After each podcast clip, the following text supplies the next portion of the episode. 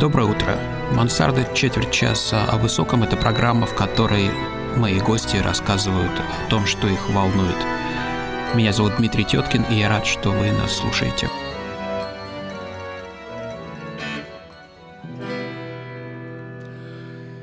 Где-то чудное время, когда я был маленьким мальчиком с льняными кудрями.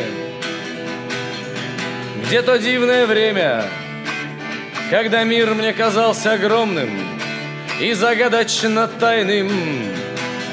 Я хотел стать пожарным и раскапывать гробницы египетских фараонов – Играть на гитаре хотя бы несколько простых аккордов. Последний романтик ушедшего тысячелетия, наивный мечтатель, свободный как ветер, мечтал писать песни в минуты затишья. Не имени ради, а просто Быть может, кто-то услышит Кто-то услышит В двадцать лет мне казалось Мир становится тусклым И неинтересным Я бродил по вокзалам Мне хотелось уехать куда-нибудь мне было тесно. Так стучали колеса, жизнь мою пересчитывая на километры. Я ждал новых вопросов, отвечая душой на экзамене встречному ветру.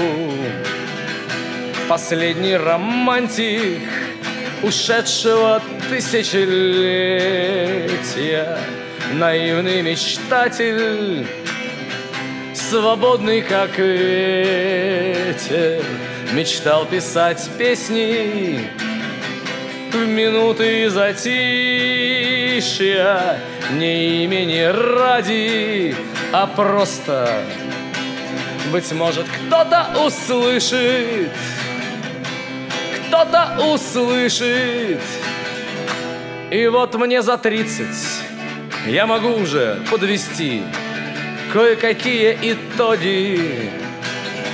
Я не изменился почти и совсем не устал от дороги. Пою и играю, недавно стал петь свои песни и не понимаю тех, кто мир, красоту и любовь меняет на деньги.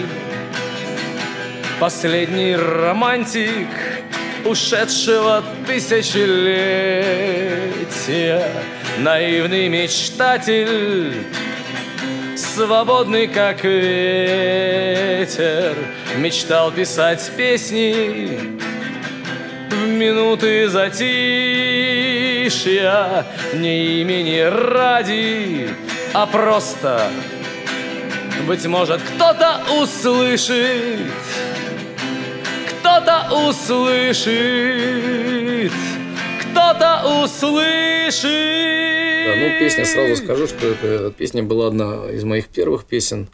У Именно... вас есть канал на Ютубе, и там, да. я так понимаю, можно ну, там с вами моих, моих, моих песен там ну, нет. Там можно послушать классику в вашем исполнении. Сегодня в гостях у нас Павел Полининов, и я думаю, что он лучше всего сам себя представит. Паша, кем вы себя больше ощущаете? Борцом, оперным певцом или кем-то еще?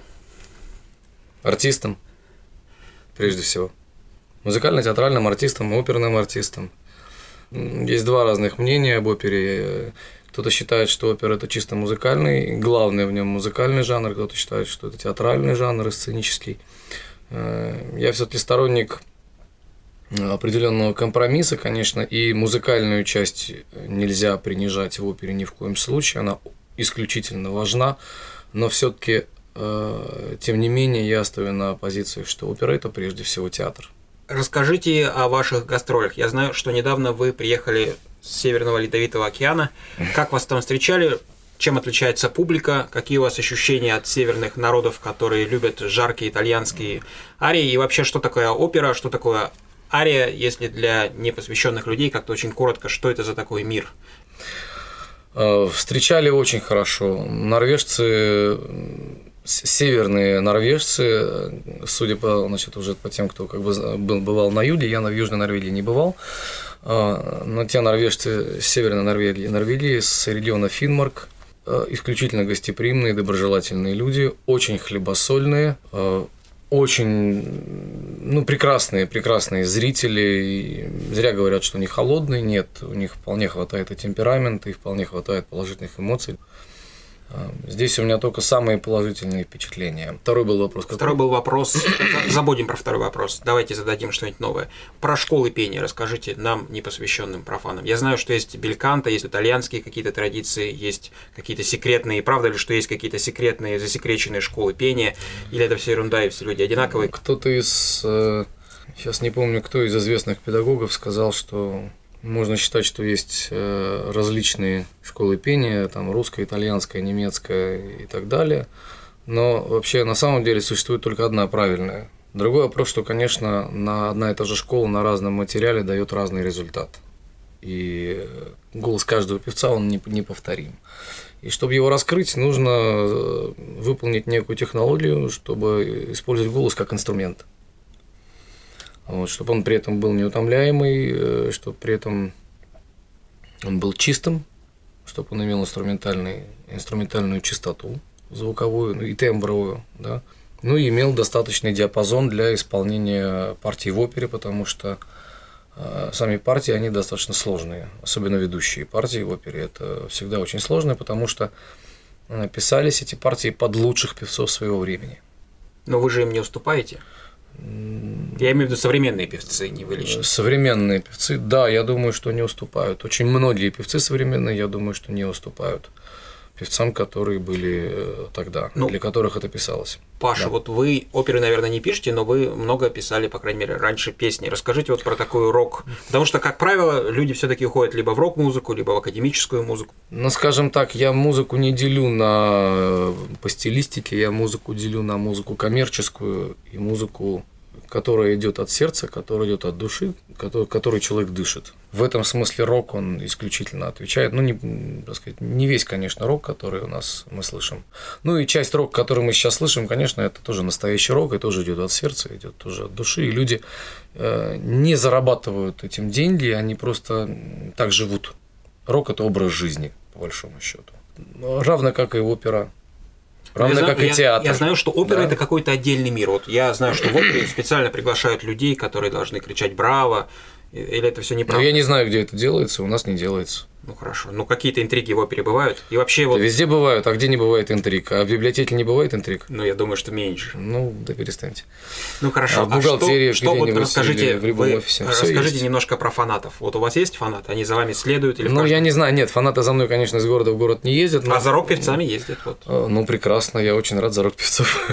я от этого не сильно переживаю. Ну, все-таки, а кто ходит сейчас в оперу? Как кто кто слушает? Очень разные люди, очень много сейчас молодежи в опере, причем во всех театрах, и очень много молодежь интересуется классической музыкой, интересуется классическим театром, и это очень приятно.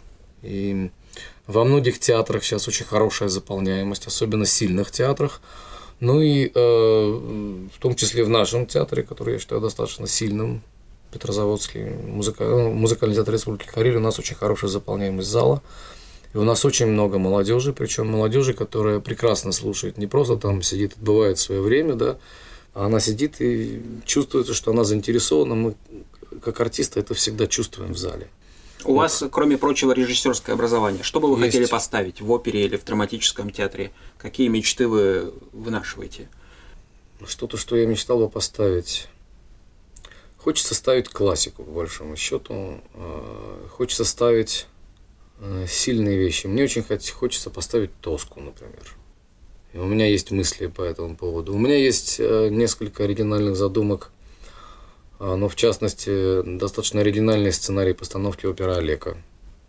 Есть режиссерская экспликация такой небольшой оперы римского Корсакова «Моцарт и Сальери». А, Было бы тоже интересно это поставить. Ну, пока, э, пока, так сказать, у меня не всегда есть, скажем, такая возможность, и пока я ставлю то, что мне поручают. Спасибо огромное, что нашли время, и мы послушаем и классическую оперу в вашем исполнении.